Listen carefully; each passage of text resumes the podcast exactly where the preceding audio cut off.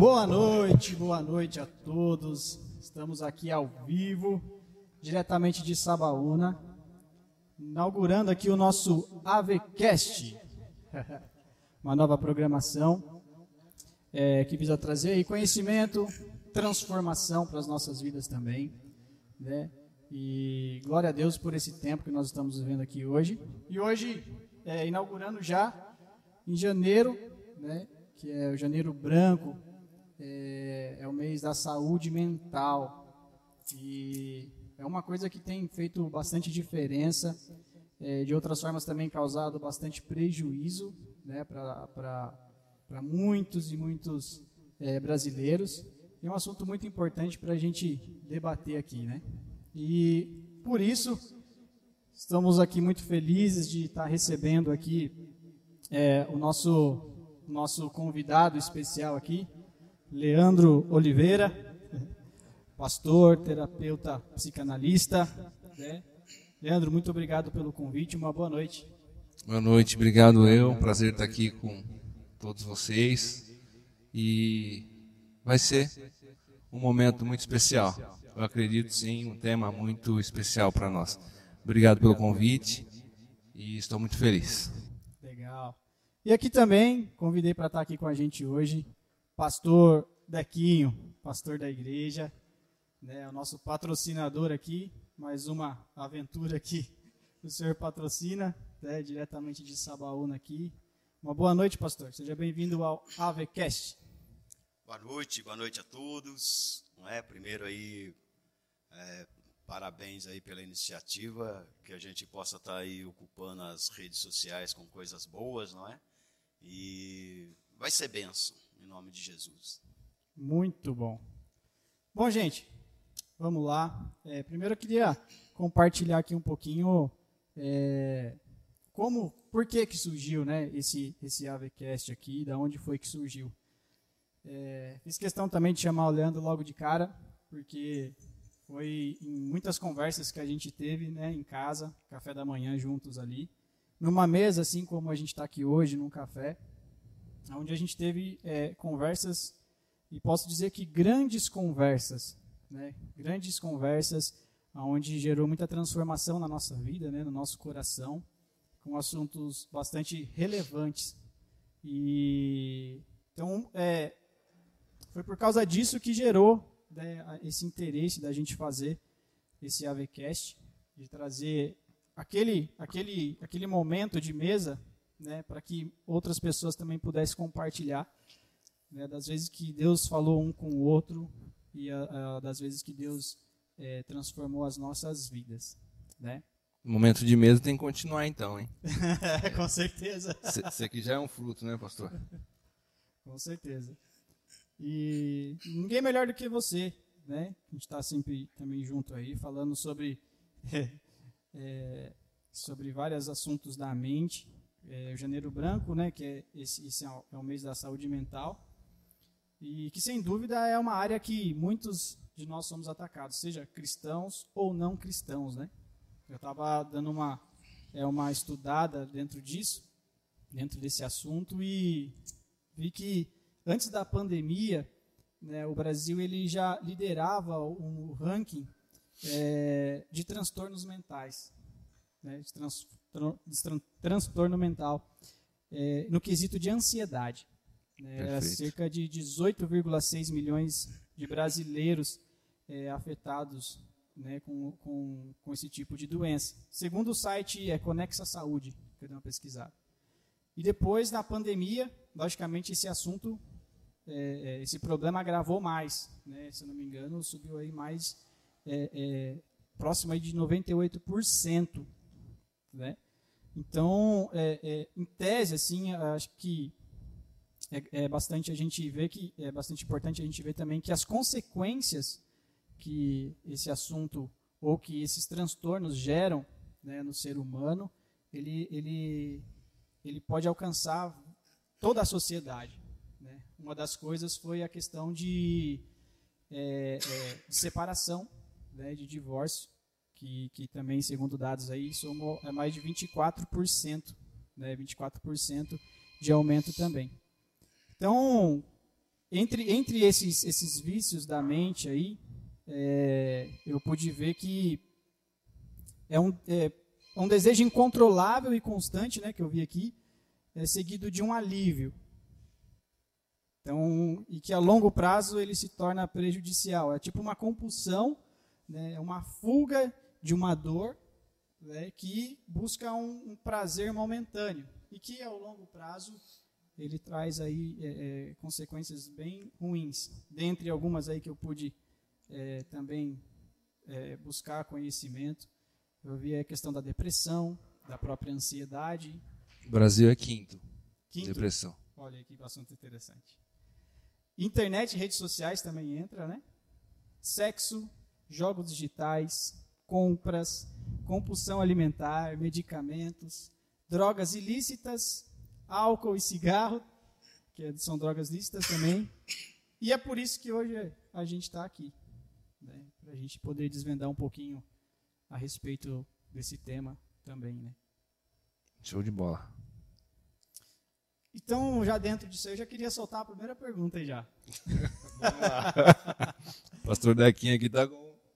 Eu não responder, ele tá aí. Forte. Então, assim, são várias, né? É, os quesitos aí. Mas o que eu queria te perguntar, essa primeira, primeira pergunta, é como que um vício ele, ele pode se instalar na nossa mente? O, o vício, como você bem disse, né? O vício ele é uma dependência, uma dependência física ou psicológica, e nos traz alguns excessos né, em determinado comportamento. E quando a gente fala sobre vício, a gente identifica como excesso. Excesso em algo, excesso em algum comportamento pelo qual a pessoa está intensamente praticando né, aquele comportamento. E como nós podemos aqui dizer que todo excesso é a falta de algo, é a falta de um vazio que existe. É, é como se a pessoa substituísse aquela falta de algo. E quando nós vamos uh, falar sobre a psicanálise, Lacan vai dizer que a falta de algo ela é normal. Né? Ela não é um vício porque ela é normal, porque todos nós temos desejos e os desejos têm que ser supridos. Então Lacan vai dizer isso. E em contrapartida, tem também a questão da teologia, que Santo Agostinho vai dizer que essa falta existe porque nós somos seres pecadores, miseráveis homens que somos, finitos, e somos e estaremos sempre dependendo do, do infinito, né? que, é, que é Deus. Então é sempre o imanente, que somos nós, dependendo do transcendente, que é Deus. Então tem essa contrapartida do como se estabelece. Né? É, ele, ele vem precisando de algo. E quando nós é, contrabalanceando essas duas visões, que eu acredito muito que nós dependemos sim, e tem um vazio dentro do ser humano, que só é preenchido por Deus sim. Essa questão transcendente me preenche, só Ele que me preenche. Isso é inevitável, é o sentido maior da vida. Mas nós trazendo também pela questão é, da ciência da psicologia, vai nos dizer que como se estabelece é através de algo que aconteceu. É algum trauma é, que aconteceu, ou ele vem de algo geracional. Por exemplo, se o pai fuma, aí consequentemente o filho vai vendo o exemplo do pai, o pai bebe, vai vendo o exemplo do pai, e consequentemente essa questão é, geracional também é uma questão. E também a questão é, geracional, e não somente isso, mas também a, o trauma, ou a falta de algo. Então, assim, é, a pessoa está tão dependente de algo ou viciada em algo, é como se você perguntasse já diretamente para ela assim: o que, que te falta? Qual é o vazio que você tem na sua alma que ocorreu e que você tem que alimentar, né? Porque o vício se tornou pelo fato da fuga. Você bem disse aqui no começo, dizendo que que quando você vai até algo, se sacia e você tem aquele momento de prazer. Né? O ser humano busca prazer a todo momento. Então, quando ele está com a dor, ou aquele, aquela abstinência, né? Ele percebe que quando ele foi até algo, ele se saciou naquele momento. Então, quando vem a dor de algo, a falta de algo, ele vai lembrar do quê? De aonde ele foi. Encontrou aquele, aquele descanso. Onde ele encontrou o descanso, ou, ou aquele refúgio, aquele saciar do seu prazer. Entende? Então, assim, aí ele acaba se tornando dependente sem saber. Sabe aquela questão assim, é, só um tapinha no baseado? é só uma vez? É, é o começo. É, o... é, só o experimento. Você ouviu falar sobre assim, uh, a primeira é de graça. Né? Aí, não, esse aqui vai voltar, pode investir que ele volta. Então, é, geralmente, é, isso estabelece através disso. O seu cérebro ele vai falar para você, lembra, lembra que através daquilo você saciou essa falta tua. Esse seria o nome para o gatilho? Você chama de gatilho emocional? Um gatilho emocional. Que levaria então a, a ter, a ter esse, esse, tipo de atitude. Esse tipo de atitude. Então é o vício ele é algo que não dá para dizer que ele é algo saudável, né? Não sei se vai surgir alguma pergunta sobre isso. Depois a gente fala sobre, mas Não, mas é a questão do excesso, né? É, acredito que o vício ele acaba tirando o equilíbrio de tudo aquilo que a gente vive. Né? Então, é, a questão do vício, ter um vício positivo, é uma questão de, de quebra de equilíbrio. Então, você não consegue mais ter o controle sobre aquilo sem antes você ter a consciência de que aquilo está roubando é, a sua, o seu potencial de desempenho. Porque tem isso também, né? A questão de quando você está sempre alimentando um vício, é, ou aquilo está, mesmo que seja de forma inconsciente dentro de você, isso acaba roubando seu desempenho também, não é? E você falou sobre equilíbrio, né? E é algo que faz bastante sentido é aquilo que Freud estabeleceu também. Que ele fala sobre o, o ego, que é o nosso equilíbrio, o nosso eu. Ele vai falar também sobre o superego e o id. O que, que isso quer dizer, Leandro? Exatamente isso. Na sua mente, Freud vai dizer que na sua mente tem as, as três fases, né? do id, do ego e do superego. O superego é totalmente moralista, não pode nada. Né? É como se você falasse assim, a, referente a determinada religião não pode usar um short, ou não pode tomar Coca-Cola. Ele é extremista né, na sua mente, dizendo não pode nada. E o id é totalmente ao contrário. Ele vai dizer para você assim: pode tudo. Pode tudo. Desenfreadamente você pode. Então, assim, e o ego ele vem o quê? É, pegar os dois, né, o, o superego e o id, e falar assim: ó, vamos conversar aqui? É o equilíbrio, seria então. Vamos conversar aqui, vamos ter o equilíbrio das coisas. Né? Então, muitas das vezes, o, vício ele acaba é, abrindo na, na, na, na, questão do subconsciente, ele acaba abrindo uma exceção e fala: Isso aqui pode, porque isso aqui me sacia, isso aqui é meu prazer. E perde o equilíbrio, entende? Quando na verdade ele deveria falar: Ó, oh, vamos equilibrar a situação aí. E o equilíbrio é, é, eu acho que é algo que a gente busca, né? E que quando a gente tem a falta de algo, ele vai se saciar. E se saciando, tem o prazer tendo prazer, ele acaba esquecendo de equilíbrio. Esquecendo da, da questão moral, pastor, e ético também. Então, ele acaba, muitas das vezes, em alguns vícios, é, atingindo essas questões aí é, e trazendo ah, algo de ruim. Né? E o vício, eu acredito que dificilmente tem um vício bom. Né? Eu, já, eu, já, disse muito que, que, tinha vício bom, viu, pastor? já, já disse, mas pensando né, nessa perspectiva aí, a gente pode dizer que o vício, ele, ele todo excesso, né? Tudo aquilo que é demais, ele vai sobrar. E sobrar não é bom. Né? No sentido de que vai prejudicar. Legal. É, é, pastor, pastor Dequinha aqui, como, como um pastor né, de igreja, tem uma igreja, é a igreja de Sabaúna, muito linda, se diga de passagem, né? É, o senhor, como pastor de uma igreja, como, é, cuidador espiritual de pessoas, aconselhador. Na igreja, o senhor acha que também existe, existem esses, essas pessoas com esse tipo de problema? Porque também, assim, há muitas pessoas que acham que a igreja é um lugar de pessoas perfeitas, né? É, então, ah, fulano está dentro da igreja lá, olha lá como é que está a vida dele.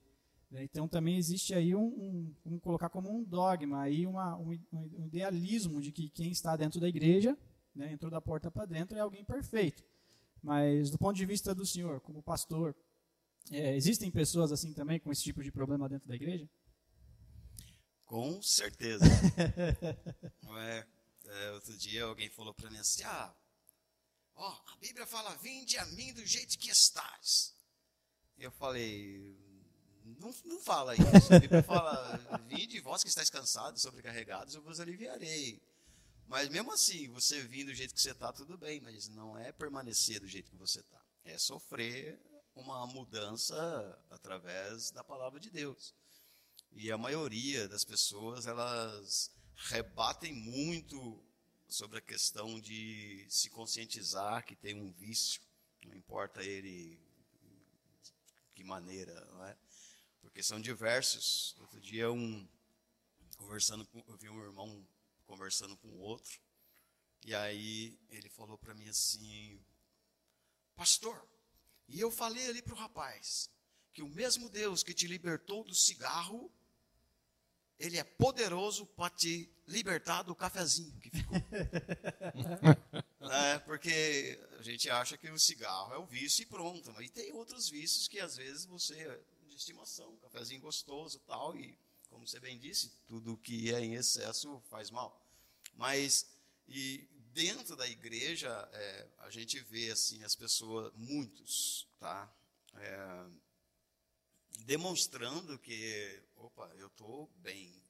E na verdade não está bem. É? A gente sabe que o maior problema que a gente enfrenta de prisão é, de grilhões é na mente. Então, uma pessoa, quando ela vem, ela se acha liberta porque parou de beber, porque parou de fumar. É uma vitória, sim, tal, mas tem que trabalhar a mente, não é? Então, e trabalhar a mente, ela vai mais do que você vir no culto, ouvir a palavra e ir embora, não é isso. É você ir lá para Romanos 2, lá, né, 12, 2, falar, ó, oh, transformai-vos, né? Não fica se conformando com o que está acontecendo, não. Seja transformado aí pela palavra. E é uma coisa que exige muito das pessoas. Exige muito. E muitos não conseguem. É? Então chega um tempo que você vê que a pessoa ela vai se esfriando, ela vai se esfriando, se esfriando, ao invés de ir se aproximando, se aproximando, se aproximando, ela vai se afastando, porque ela não consegue é, lidar com isso. Então, assim, a igreja é o lugar dessas pessoas virem para se libertar. Né? Se Jesus disse que se a gente conhecer a verdade, a verdade nos libertará, é assim que a gente trabalha. Então, para conhecer a verdade, a gente tem que se aproximar da palavra de Deus, se aproximar da igreja, se aproximar de pessoas que são referências.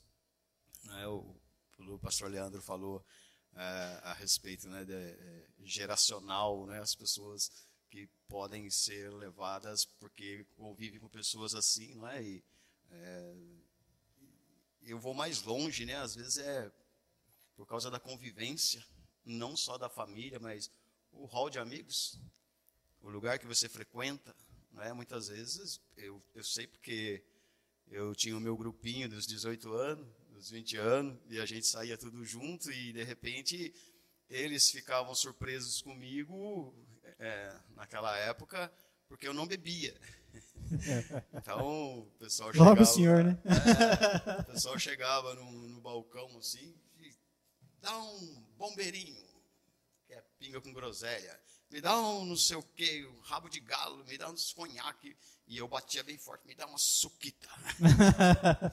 e era legal, sabe, assim, é um tempo assim que... É, foi um tempo que a gente conviveu, né? E eu corri um grande risco, né? Mas eu não consegui, não entrei nessa de estar tá viciado, tal. Mas eu vejo a luta de quem tem um vício. Eu não estou falando só de que é o visível, né? Que é cigarro, bebida, droga, não é isso.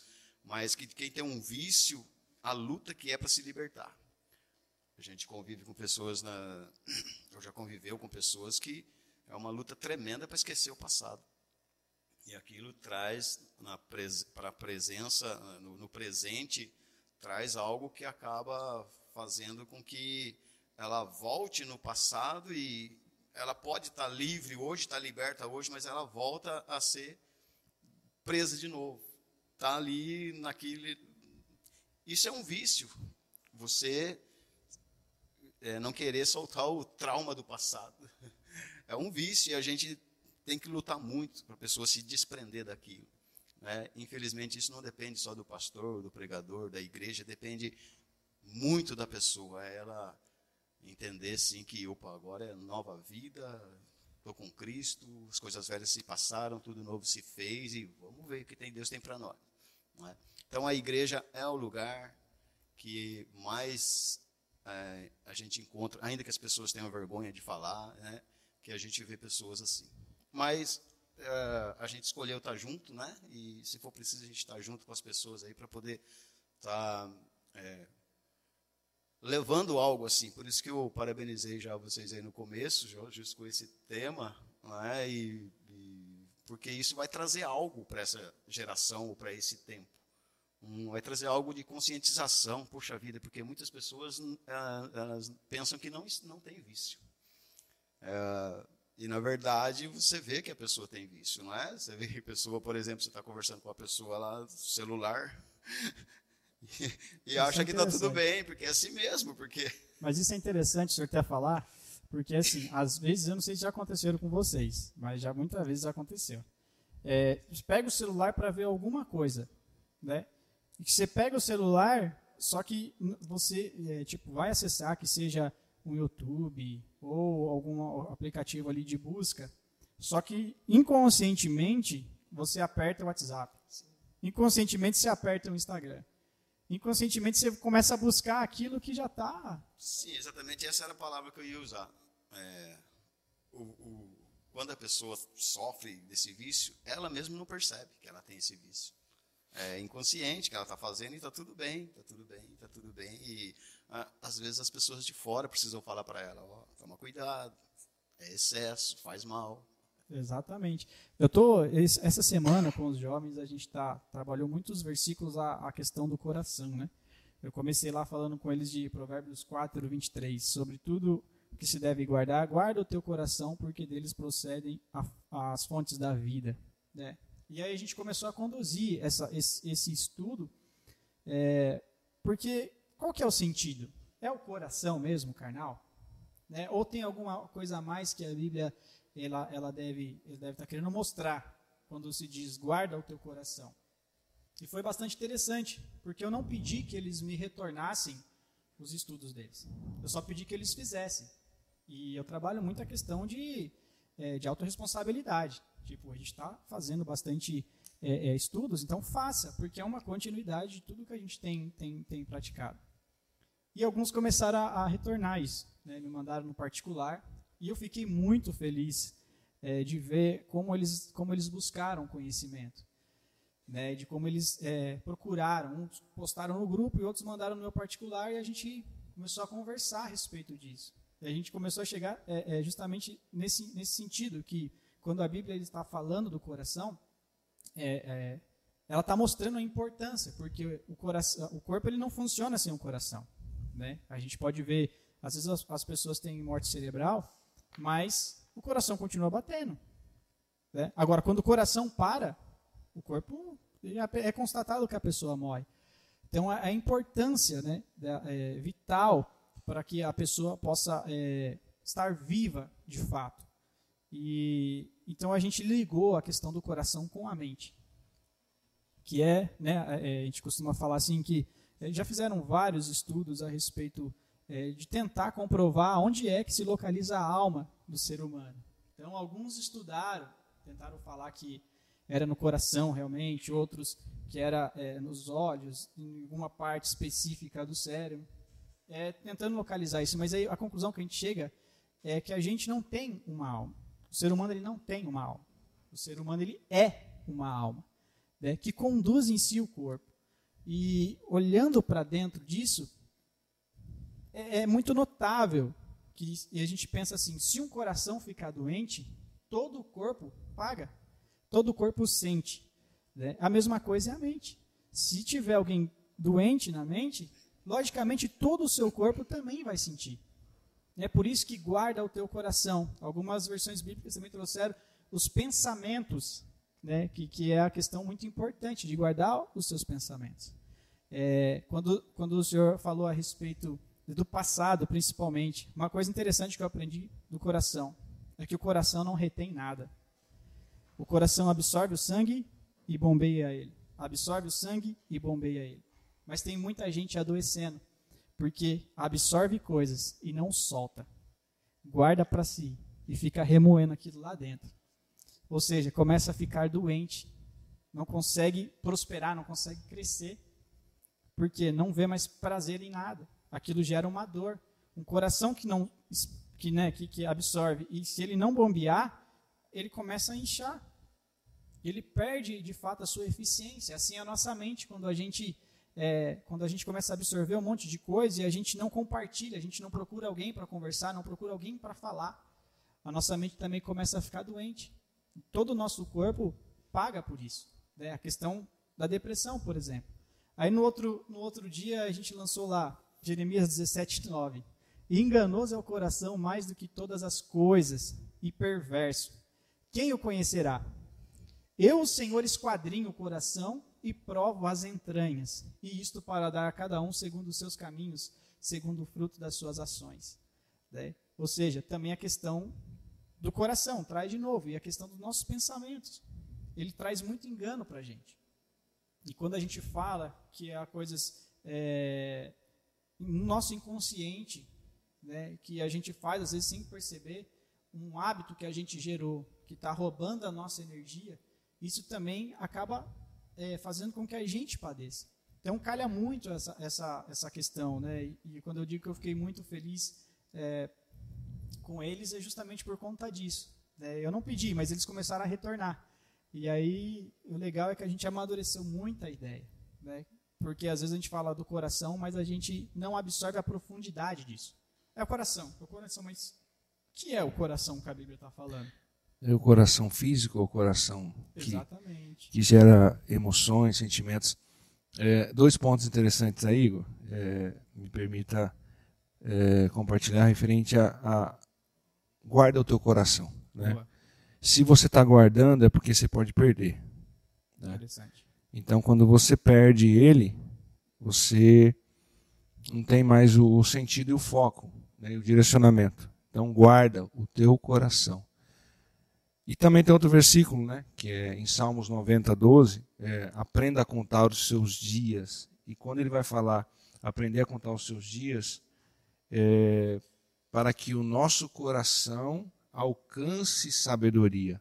Então, assim, a sabedoria está onde? Está na mente ou está no coração? Né? Então, é, olha só, o coração está sabedoria, não está na mente. Então, você percebe que a Bíblia ela usa, né, é, dessa, dessas tipologias para nos ensinar a grande verdade. Onde está o seu coração? Ali está a saída da vida. Ali está o teu tesouro. Né? Então, é o seu ser, a sua essência, a sua psique, a sua alma. Então, é, é, é quem você é, na grande verdade. Né? Nós temos um corpo né, que é um, vamos dizer assim, é como se o, mensageiro tivesse uma mensagem e usasse o cavalo para que ele pudesse entregar essa mensagem. E esse cavalo é o nosso corpo, né, que está ali, que nós precisamos cuidar dele, para que nós possamos entregar essa mensagem até o momento adequado que Deus nos, nos, nos permitir. Mas é bem interessante essa questão de, de guardar, porque você pode perder. E conta os seus dias. É, entramos no novo ano agora, né? Entramos no novo ano e a gente sempre fala assim: ah, o meu ano de 2022 vai ser bom. Ou nesse ano de 2022 eu vou deixar os maus hábitos ou algum vício que eu tenho, a pessoa já identificou o vício, Só que o salmista ele vai dizer assim: aprenda a contar os seus dias. Né? Então aprenda a contar os seus dias, para que você alcance e o seu coração tenha sabedoria. Então, é, por exemplo, assim, hoje, hoje é um, hoje é, é, é a sua vida. Então, hoje é o que importa. Aí você fala, ah, o 2022 não, começa hoje, faça hoje, porque a sabedoria ela já vem a partir de hoje. Tem muita né? gente que ela, ela pega no final do ano e fala, ah, deixa, semana que vem eu começo, o ano que vem eu começo, e acaba afrouxando, né? Começa agora. É, começa agora. Desafio você começar agora, nesse exato momento. O que você quer fazer? Faça agora, não deixe para depois. Ah, eu não sou capacitado, não interessa, faça agora. Porque amanhã você vai sempre. O amanhã não existe. Olha que interessante. Ontem e o amanhã não existe. Aí quando você chega no amanhã, que vai ser o hoje, aí você fala o amanhã, o amanhã nunca vai chegar. E ele nunca chegando, você nunca vai conseguir os seus objetivos e alcançar nada e vai sempre estar reclamando de algo e, e olhando para o outro, o outro tem sorte, né? Então, observa a sorte dele. Será que é sorte, essa sorte está pensando que, que vem do céu e caiu ou ele buscou com muito trabalho, suor, dedicação, empenho, né? renúncia? Eu acho que é interessante que Texor está falando com, com, com, o pastor falou. É, a questão da, da, das pessoas da igreja também, né? É, que sempre espera para ter o relacionamento com Deus no domingo. Mas durante a semana ela não cultiva nada de relacionamento. É, isso também costuma gerar bastante é, o sentimento de frustração, porque ela gera algo dentro dela, uma expectativa, que talvez quando ela entra dentro da igreja ela não é atendida naquilo. Ela não ouve aquilo que ela gostaria de ouvir. E aí ela acaba saindo achando que Deus não ama ela, que Deus não quer nada com ela. Mas quando a gente fala de relacionamento, não é algo que, que, que se constrói todo domingo do mês. É algo que se constrói todos os dias. Isso eu sei que aqui a gente prega bastante isso. Ou seja, todos os dias. Então, não, não, às vezes não adianta a gente, a gente esperar chegar no domingo, porque o domingo pode não, não chegar. É, então, é essa questão, o que eu posso fazer hoje? E eu passei a viver isso. Com os jovens eu falei isso. Na última semana do ano eu falei, não vamos esperar entrar janeiro para a gente começar a trabalhar, vamos começar agora. É, a gente entrou na questão de repaginação de rede social, de parar de cuidar da vida dos outros, mas olhar para dentro de nós mesmos, cuidar da nossa vida, ver o que a gente precisa. Que, que eu preciso mover? Né? Qual é a ação que eu preciso tomar hoje? Amanhã eu não sei. O que eu posso fazer hoje? Então hoje eu vou cuidar do meu corpo, hoje eu vou cuidar da minha mente, hoje eu vou cuidar dos meus filhos. Hoje eu vou. Hoje meu filho, eu estava é, é, estudando, planejando algumas coisas, meu filho falou: pai, vamos brincar desde de manhã. Vamos brincar, vamos brincar, filho. Daqui a pouco a gente brinca pai, vamos brincar, e tentando falar comigo, e eu concentrado naquilo. Aí é essa questão, talvez se, se eu tivesse com um pensamento antigo, eu falei, ah, amanhã a gente brinca. É, mas aí não, eu terminei, que eu tinha que terminar rapidinho, fui lá, armei um esqueminha para ele, ele estava até conversando com um amiguinho no telefone, quando ele me viu esticando uma corda na garagem para a gente jogar bola, ele automaticamente desligou, eu nem falei nada. Mas ele viu e falou, oh, eu vou ter que sair aqui agora, que eu vou brincar com meu pai. E desligou o telefone e veio. Por quê? Eu estou vivendo hoje, estou vivendo agora. Amanhã eu não sei se eu vou ter essa oportunidade, mas o que eu construí nele hoje, né? É, quando minha filha pergunta para fala assim para mim, vamos brincar, papai? Esquece. Ela zerou.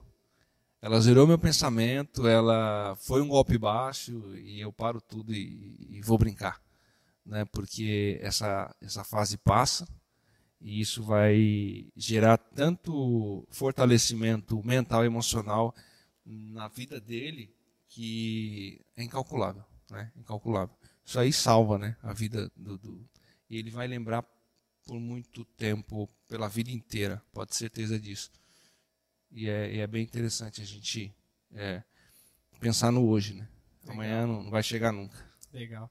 É, dentro, dentro desse, ainda antes de passar aqui para uma segunda pergunta aqui, Pastor, o senhor consegue talvez falar, é, identificar, talvez em, é, conhecendo o corpo que o senhor é, é pastoreia é, na sua igreja, é, alguns tipos de vício que tem, o senhor já conseguiu identificar? Tipo assim, puxa, eu já percebi que a depressão é bastante presente, já percebi que tipo a pessoa ansiedade ou compulsivo, de compra. O senhor consegue, talvez, falar alguns aí que o senhor já identificou nesse tempo que o senhor tem aí de pastoreio? É, é, são muitos, né? e infelizmente você vê as pessoas ah, desistindo ao invés de insistir. Né? Como você estava dando exemplo aí do seu filho, é uma questão de prioridade. Né? O seu filho viu, ele parou tudo, agora vou brincar com meu pai. Né? O Leandro viu a filha dele chamando, ele parou tudo e foi brincar com ela. A questão de oh, escolha, prioridade. E, e, é o que a gente sempre fala, né? Poxa, é, a, a minha responsabilidade ou a responsabilidade de um, um pastor de igreja é trazer as pessoas para a cruz, trazer para elas para o sacrifício da cruz.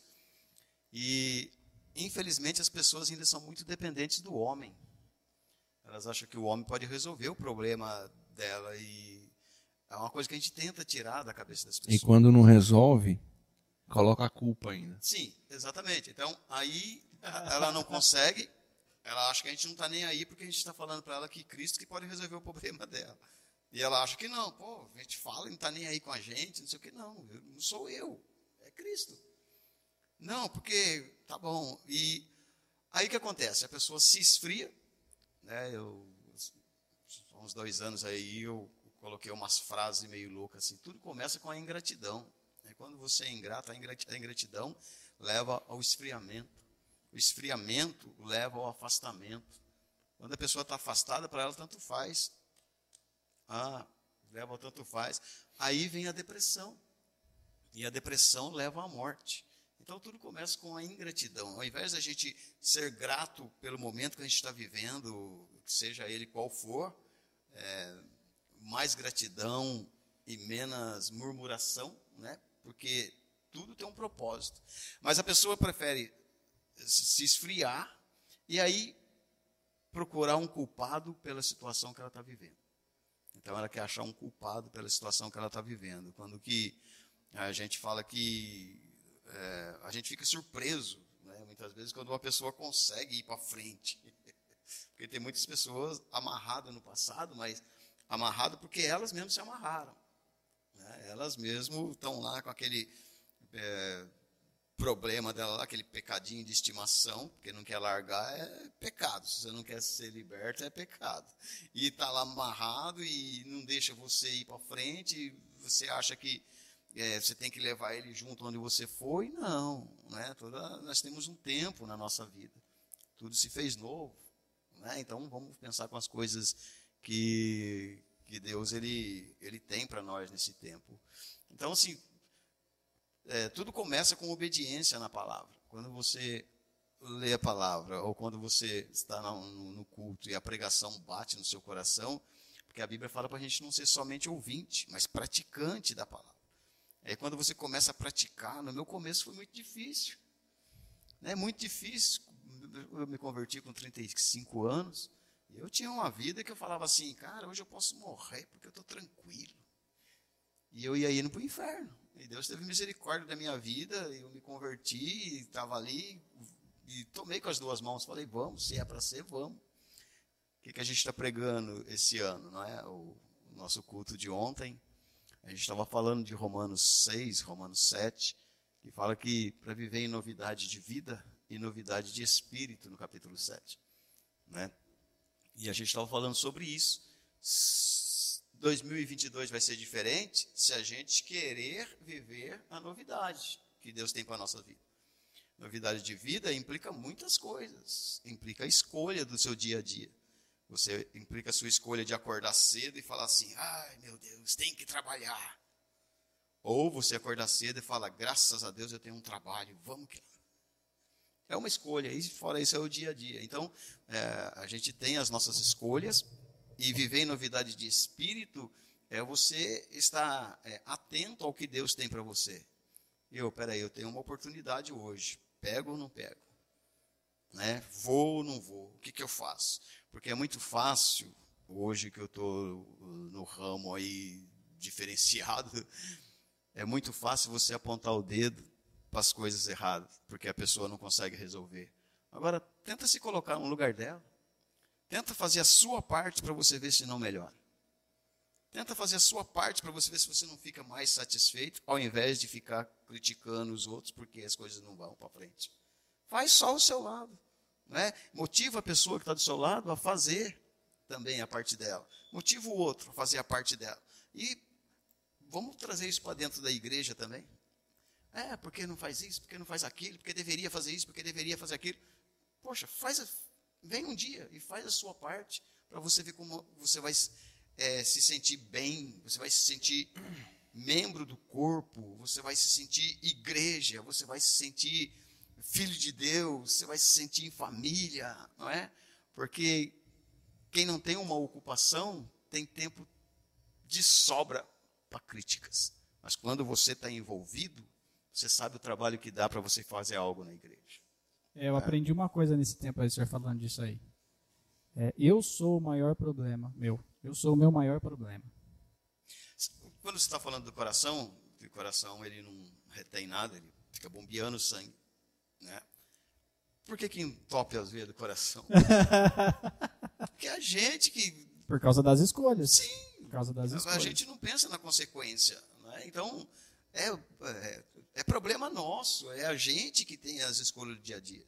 E se eu escolho fazer uma caminhada à tarde, bem, agora se eu escolho ficar assistindo televisão, lá na frente vai gerar algo.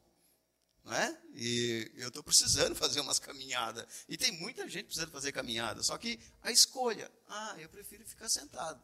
Ou eu prefiro fazer uma caminhada. Né? Então, a gente tem que pensar assim, poxa, eu vou fazer a minha parte.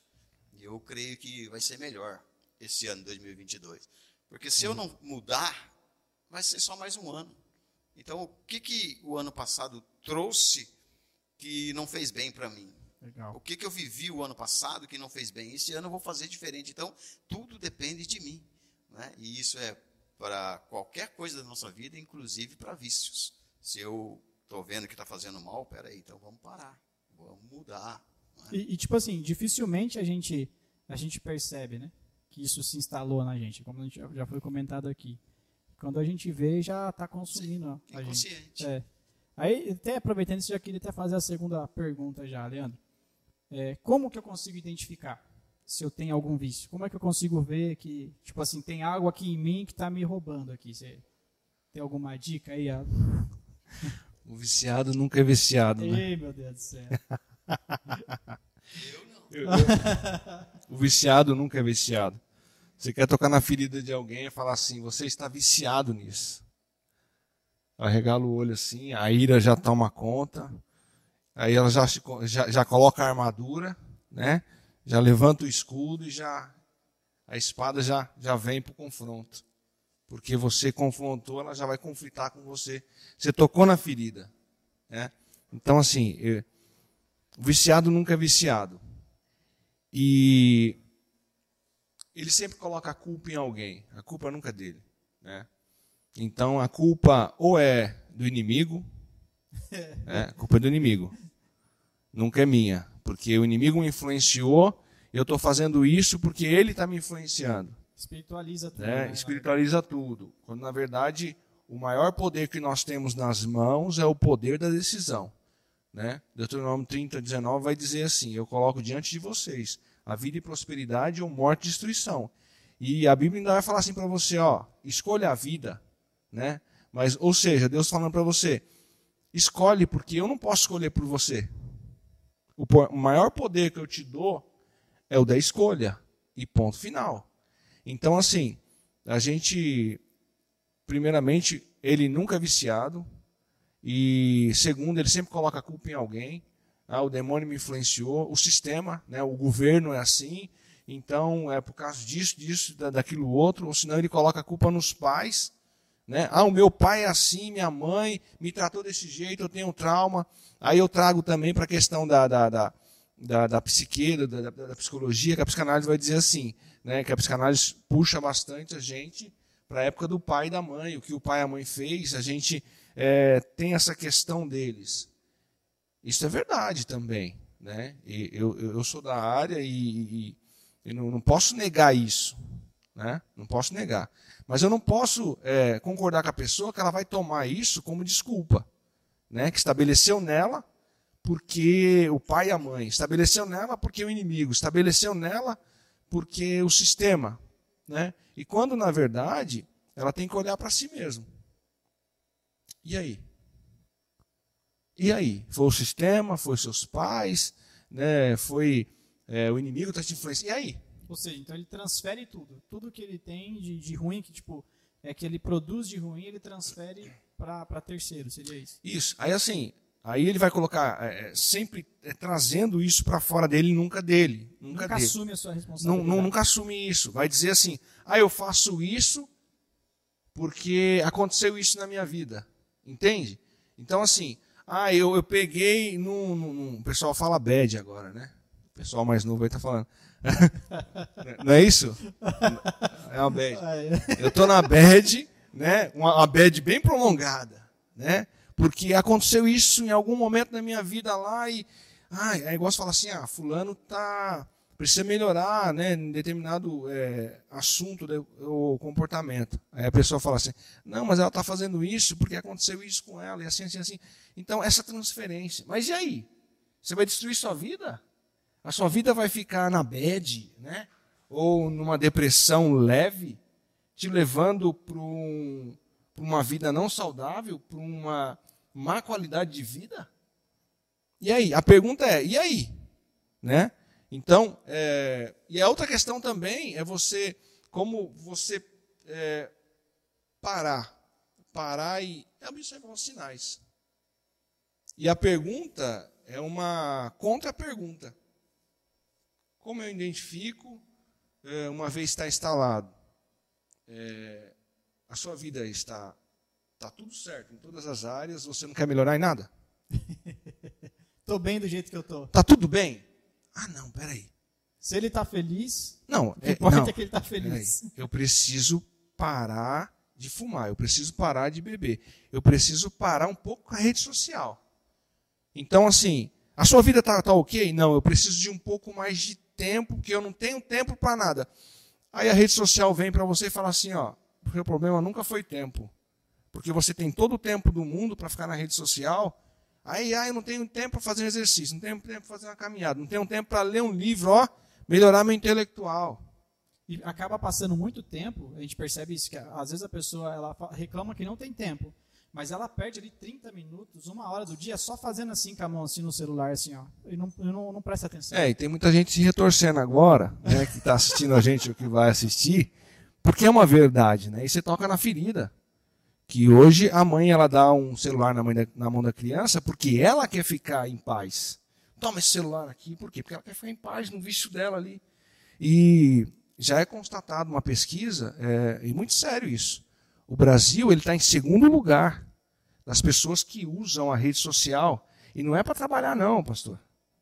É aleatoriamente, rede social, sabe? Vê na vida dos outros.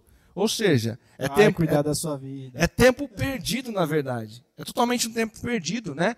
Não é tempo investido, é um tempo perdido, né? É, é, é você pedir para Deus e ter uma fé burra e não inteligente, porque você não vai atrás, não faz a sua parte naquilo. Aí a pesquisa vai dizer que o Brasil é segundo mundialmente das pessoas que acessam o celular por rede social não é para trabalhar e nem para estudar, não. É por acessar mesmo. Ficar seis horas por dia. É seis horas por dia, não para. É, só por entretenimento.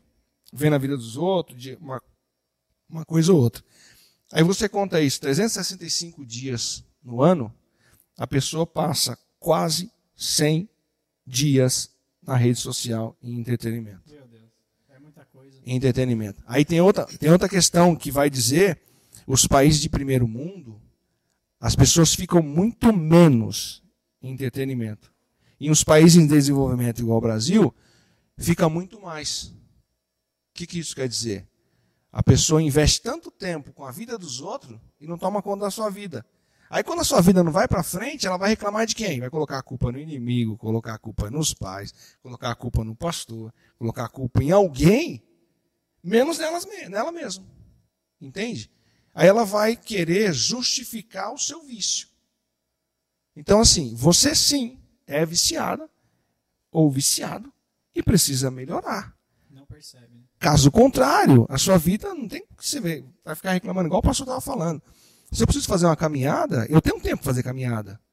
Eu tenho tempo. Você também tem tempo. Meia hora por dia ou 15 minutos. Você não consegue fazer um exercício na sua casa? Entende? Eu quero melhorar, mas o que eu faço? O que eu renuncio? Né? Eu renuncio minha carne? Não. Eu quero fazer o que é gostoso. O que é gostoso? É, pecado é gostoso? É gostoso. Ah, por exemplo, é, fumar pode ser gostoso para quem fuma, pode beber pode ser, mas é prejudicial. A mesma coisa é a rede social, pode ser gostoso, pode ser prazeroso. Né? É igual você comer. Comer é um prazer extraordinário. Mas é uma renúncia que você tem que fazer. Caso contrário, você não vai conseguir vencer. Ou você tem o necessário né, na sua alimentação, ou você vai abusar daquilo e a consequência vai vir. Até comer como... bem nunca significou comer muito. Qualidade, né? Uhum. Uma qualidade. É, a gente tem assim, ó, algumas. É, os pensamentos se batem, né? Porque a gente chega à conclusão que tudo depende da gente. Porque mesmo que a gente fale assim, olha, eu fico na rede social lá, mas não presta muita atenção, não, só fico, que você falou, fico vendo, fico vendo, fico, mas fica uma hora. então, assim, tudo depende da gente, até os pequenos detalhes. Né, Aí você observa assim, nego, você estava falando, vai cuidar da sua vida. Então, assim, é, vai cuidar da sua vida mesmo. Sabe por quê? Porque amanhã quem vai viver a sua vida é você. Sabe uma coisa interessante que aconteceu esses dias? Não é o outro o, o Pedro pediu para fazer um Instagram. Né? Eu deixei. Falei, mas eu já expliquei para ele. Na rede social, ou você é produto de alguém ou você é produtor. A gente aprende isso, né? Ou a gente está virando produto de alguém ou a gente produz algo. E aí, às vezes, ele entra no Instagram e ele fica lá, tá vendo vídeo atrás de vídeo. Aí eu passo e falo, ei, filho, tá cuidando da vida dos outros? É, toda vez eu passo e fico falando assim para ele. Aí, esses dias, eu entrei nessa caixa aí, e puxei um, e puxei dois, e puxei três, ele passou. O que, que ele falou para mim? e aí, pai, tá cuidando da vida dos outros? A hora eu desliguei o celular. É uma coisa interessante, viu? Se você não cuidar da sua vida, ninguém vai cuidar. Aí acontece no que o Leandro falou. Aí a culpa é do pastor, Sim. né, que não vai atrás, é a culpa do pastor. Mas ela não assume a responsabilidade dela de, de cristão, realmente. Mas sabe, sabe por quê assim? Porque é, a, a, conversa ela se inverte. Sabe aquele negócio lá? Eu tenho que ter duas vidas. Uma minha e a outra para os outros cuidar. Uma para mim cuidar, outra para cuidar. Mas na verdade os outros não estão tá cuidando da sua vida.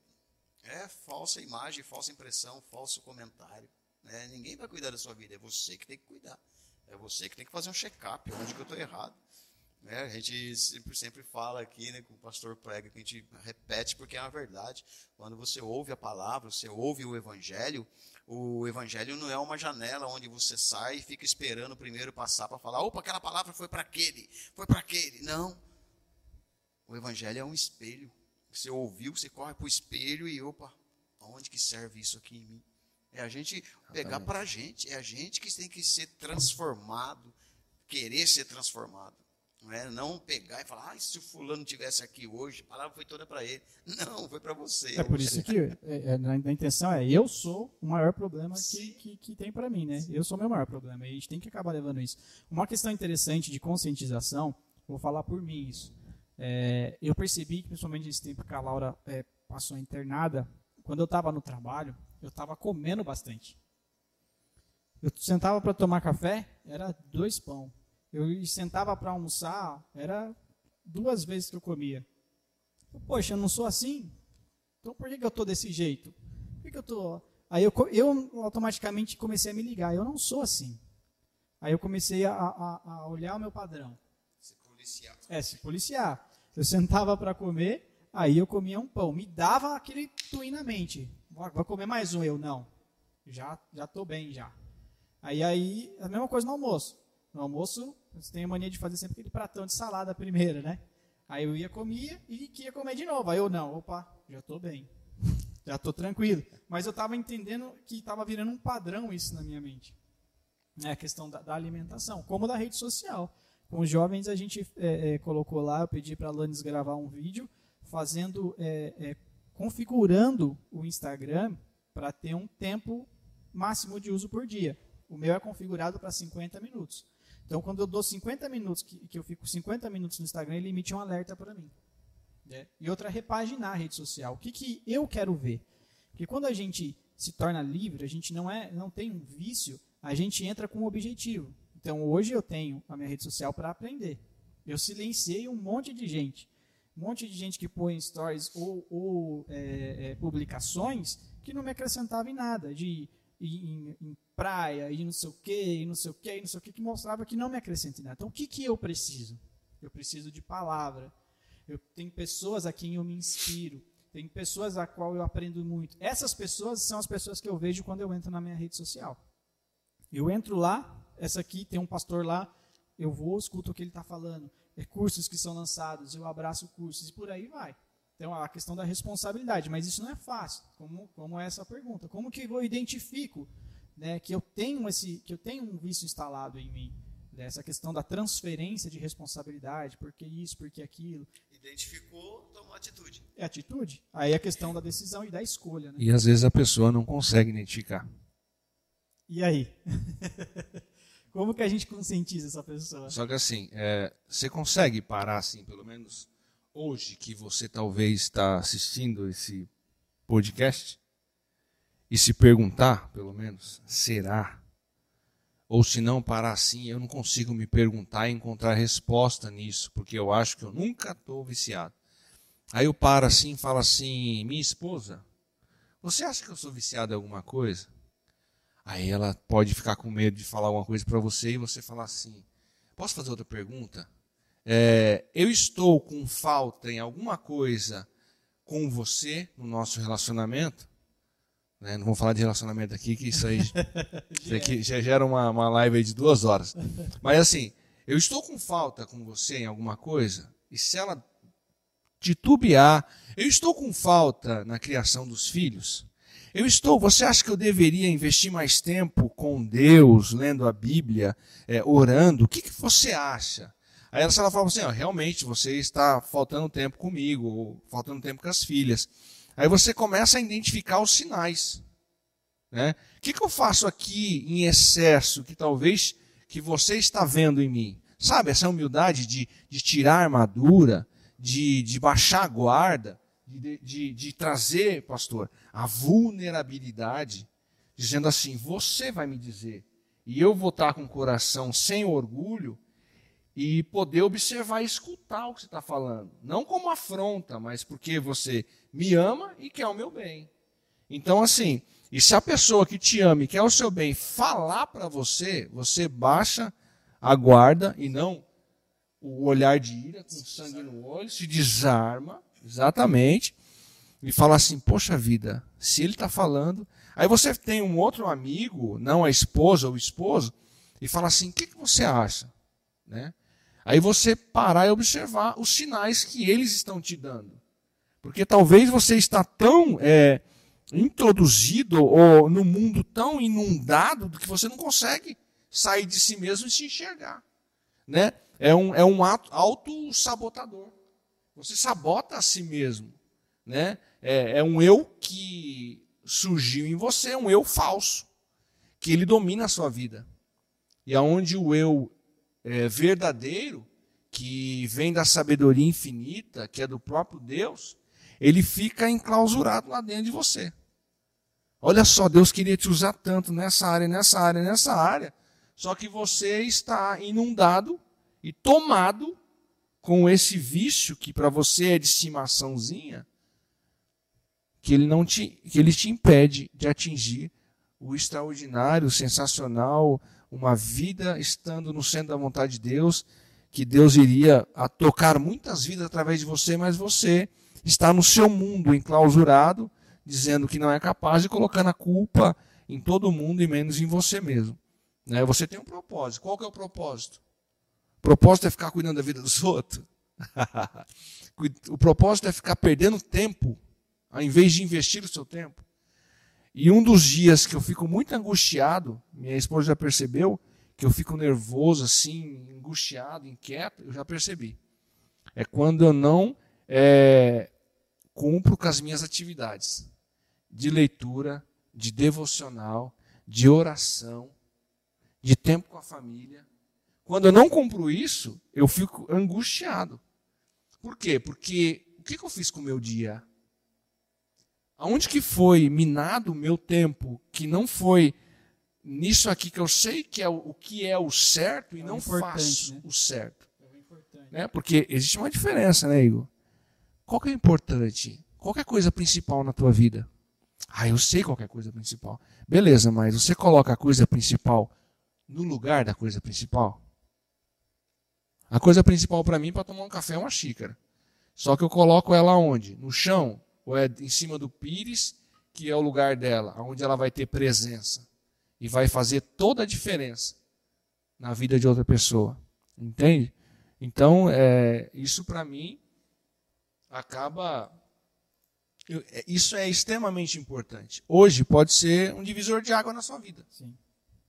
Porque se você identifica um vício seu, com essa pergunta. A questão traz libertação, né? Libertação, transformação. Você é, estoura algo dentro de você que está queimando ou que começa a queimar. Fala, meu Deus do céu, que vida é essa que eu estou vivendo? Eu estou vivendo a vida do outro. Eu acordo com o outro e vou dormir com o outro. E a minha vida? Aí meu esposo está chateado comigo, a minha filha está precisando de alguma coisa o meu corpo está precisando de algo e sedento por algo, aonde o meu vício minou a minha vida. Né? E eu digo que a minha vida ela está valendo a pena. Né? Aí eu coloco, começo a colocar culpa, desculpa, procrastinação e assim frustrações. Né? Aí onde entra ansiedade, transtorno de ansiedade, né? a compulsão por muitas coisas e é onde eu não consigo prosseguir. E já, e já partindo assim, já também já direcionando aí para o final, é, já que você falou até dessa identificação, por exemplo, eu agora identifiquei que eu tenho esse vício, eu fico desse jeito.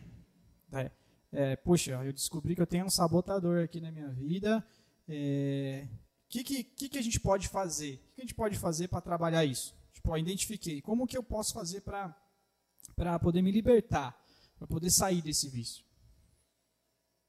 João 8,32. Ah.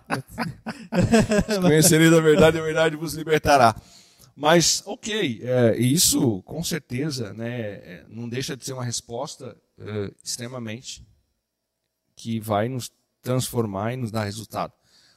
Mas a primeira coisa é você reconhecer. Talvez você já reconheceu aí ouvindo, né? Esse podcast aqui. Já deu um um gatilho já. Já, já, já. Opa, acendeu a luzinha. Tô transferindo a culpa para todo mundo aqui. Opa, acho que tem alguma coisa instalada. Exatamente. Então, a primeira coisa, reconheça. Né? É possível? Sim, lógico que é possível. Totalmente. É possível amanhã você ter um novo amanhecer? Claro que é possível. Apesar que hoje o dia não terminou ainda. Né? Não deixa para amanhã que amanhã não existe. Fica essa frase aí. Não deixa para amanhã que amanhã não existe. Então, assim, reconhecer, quando você reconhece, é o primeiro ponto. Né? Você reconheceu. Depois de você reconhecer, você tem que pedir ajuda. Pede ajuda. Né? Eu não estou falando para você é, ir lá na, na, na, na, na clínica e ah, eu tenho que fazer sessões de terapia. Tudo bem. Né? Inclusive, ontem, até um caso, a moça chegou lá, Falou, Leandro, só preciso de uma coisa. Ter certeza de algo. Eu vim te fazer só uma pergunta. Né? Eu achei bem interessante, porque ela estava intencionada e ela queria ouvir algo, uma análise naquele momento. E ela saiu dali e falou: É isso mesmo, e saiu. Porque ela reconheceu que precisava, pediu ajuda e obteve o resultado que ela queria. Então, assim, eu reconheço, eu peço ajuda. E quando eu pedir ajuda, será que eu vou realmente me desarmar e aceitar isso? Ou eu vou continuar ainda tendo a minha é, autodefesa, né? o sistema de defesa da minha mente? Tem uma, um sistema de defesa da mente que vai dizer assim, que está no inconsciente, né? é, é a repressão. Ele vai tentando reprimir tudo que você quer pensar. Mas Aí, às vezes, o gatilho ele deixa uma brecha, não é com uma brecha, ele permite, o gatilho permite que você acesse e isso e consiga resgatar o melhor para você dentro da sua mente. Reconheça, peça ajuda. Essa questão acho que até vale uma, uma, uma, é, uma observação da questão, é, às vezes as pessoas põem barreira, principalmente para quem é cristão. Né? Ah, eu não preciso de, de um psicólogo, eu não preciso de uma, uma análise clínica, né? eu não preciso conversar com um profissional. É, essa barreira acaba também impedindo né, a pessoa dela, dela, é, é, dela ter esse reconhecimento. Talvez na, lá na sua clínica, quantas vezes você já não teve a oportunidade é, de talvez clarear caminhos, porque eu também sei que não é você que resolve o problema da pessoa. Né? É, você conduz, mostra caminhos, é a pessoa em si que tem que resolver. Né? Isso também é, é, acredito que é para tudo, por causa da questão de escolha de decisão. É, é uma barreira que tem que cair. Eu acho que é, a, a, busca de ajuda profissional também é muito importante é, no caminho de, da libertação. Né? E assim, é, a gente trabalha com casais e eu já cansei de ouvir, não de ouvir, mas alguém que falou: eu não preciso ir no encontro de casais. O que, que eu tenho é, mais para aprender? Eu não preciso de um curso de casais. O que eu tenho mais para aprender? Aí você olha o casamento, né, como análise ou analista, que todo mundo acaba sendo analista, mas quando você é, tem um conhecimento de algo, você acaba analisando mais, porque você sabe um pouco mais da profundidade. Você conhece um pouco pelo lado de dentro, tanto da mente quanto do relacionamento. E também tem muitos testemunhos. Aí você fala assim: poxa vida, essa pessoa poderia mudar isso aqui, que poderia ajudar ela a dar certo no casamento. Você olha o casamento, ela precisa sim. Só que a barreira é tão grande, Igor, do orgulho. Eu. Eu não preciso de, de, né? de ajuda. A minha. Não, não a imagem, a minha reputação. Eu vou estar lá ouvindo. A gente aprende até morrer. Quando você fala assim, eu não tenho nada, nada, mais nada para aprender, aí você fala assim, então morre. então, esse é o momento, então, tá? É, esse é o momento, hoje é seu último momento, seu último minuto, você não tem nada para aprender mais. E eu tenho que aprender, eu tenho que aprender com todos vocês aqui, e eu preciso, né? Em algum momento vocês podem me ensinar algo, e eu tenho que estar atento a aprender. E se eu posso identificar isso, alguém identificou, eu falo assim, poxa vida, eu posso melhorar principalmente se a pessoa está totalmente viciada. E bom, reconheci, pedi ajuda. Você reconhece, pede ajuda e no pedir ajuda você aceitar a ajuda. Legal. Porque é diferente você pedir, a pessoa tentar te ajudar e você não querer. Não, acontece, lógico que acontece. Você, ah, não, isso aí não é para mim não, isso aí não é para mim não. A pessoa vai tocar na ferida. É lógico que ela vai tocar na ferida. Se é para curar, vai dar uma dorzinha, mas é para melhorar, entende? É, não tem jeito. É, você observa isso em, em muitas questões. Vício prejudica em todas as áreas da vida. Né? É, isso aí pode ser uma palavrinha final. Mas não, não, não, não agora, né? Pastor, e olhando para dentro do contexto da igreja, é, como que a gente pode fazer para tirar esses vícios da nossa vida? A gente teve aqui uma análise, uma análise clínica, né, do ponto de vista espiritual. É, como que a gente pode fazer para trabalhar esse assunto aí, trabalhar esses vícios? João 8,32. não pode colar, não, pastor. É, porque outro dia um casal na igreja e a mulher falou assim: Olha, meu marido não está bem, não. Ele está tremendo ali, de vez em quando dá uns trecos nele e tal e tal. E ele precisa de oração, ele precisa ser liberto. Eu falei assim: Olha, aqui eu trabalho com João 8,32, mas vamos orar por ele. E nós oramos, ele caiu, se estribuchou no chão lá. Ela falou: Não falei? Aí ele levantou, falou: Viu que oração forte, ainda bem, não sei o quê, que agora eu estou liberto. Eu falei: Não, você não está liberto. Se você conhecer a verdade, a verdade vai te libertar. Agora, isso aqui é igual um xoxô andorinha, né? A andorinha chega no seu telhado, você faz xoxô, ela vai embora, mas depois ela volta. E assim é o demônio na vida das pessoas, que acha que se estribuchou lá, já está liberto, e não é assim. Né? Então, A gente tem que levar isso mais a sério. As pessoas não levam muito a sério o, o, o lado espiritual porque é difícil, é pela fé. É difícil você abraçar a ideia de que Cristo morreu na cruz, que uma virgem concebeu e o Espírito Santo e, e é difícil abraçar a ideia de que o mar se abriu e, e que Jesus vai voltar. Então, é, é, necessário assim partir de nós ou de cada um, seja ele evangélico ou não, e querer mudança. Ou eu quero mudança de vida. E o que você quer seguir? Ou eu quero seguir Buda, o Allan Kardec, eu não sei quem eu quero seguir, ou você quer seguir Jesus. Então, analisa aquilo que você está seguindo, para onde vai te levar. Para que a hora que você morrer, você não tenha que falar, poxa, mas ninguém me falou que Jesus Cristo me dá a vida eterna. É, então, dentro da igreja, o primeiro passo é esse, é a gente pegar com afinco e como você falou bem no começo, é? é? É, entender que a igreja não é um lugar de pessoas perfeitas, são pessoas que precisam e carecem da graça e da presença de Deus para que gere uma mudança nela. Então, assim, é, tudo tem que partir da gente. Se você quer realmente ser liberto pela palavra, precisa o quê? Frequentar os cultos, reunião de oração, eu sempre falo que uma coisa que ministra na vida das pessoas é fora do púlpito.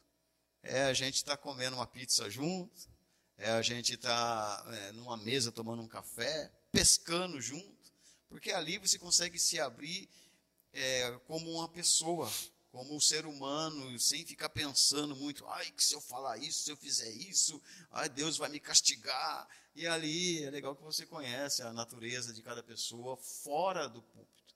Porque você vê muitas pessoas que se vestem de crente no domingo e durante a semana se veste de pessoa secular. Essa, essa questão que o senhor está falando é interessante, porque esse é o verdadeiro discipulado. Né? Quando a gente vê a questão do ID, é, a, gente, a gente costuma olhar a questão do discipular apenas como uma questão de, de estudo aqui de apostilas. Né? Só que é um complemento isso. Porque a gente, quando a gente vai olhar os escritos originais, que está escrito lá, ele, ele indica continuidade. Né? Então não é discipular, é discipulando. Hum. É, é,